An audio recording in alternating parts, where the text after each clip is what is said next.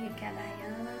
É, hoje eu estou passando né, para falar um pouquinho com vocês sobre a economia popular solidária ou economia social.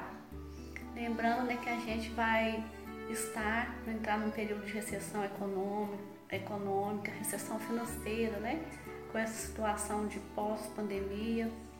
Então, a economia social ela é vista como uma janela né, para estar organizando as pessoas que estão na informalidade, tais como catadores de papelão, pessoas, uma dona de casa, por exemplo, que faz doces, que faz salgados, é, vários artesãos, né?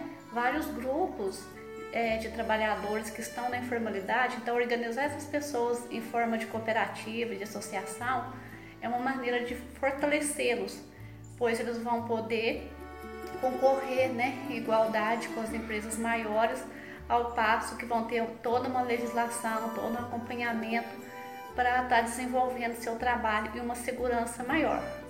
Então eu vejo a economia popular solidária, conhecida também como economia social, como uma grande ferramenta para enfrentar o período de pós-pandemia.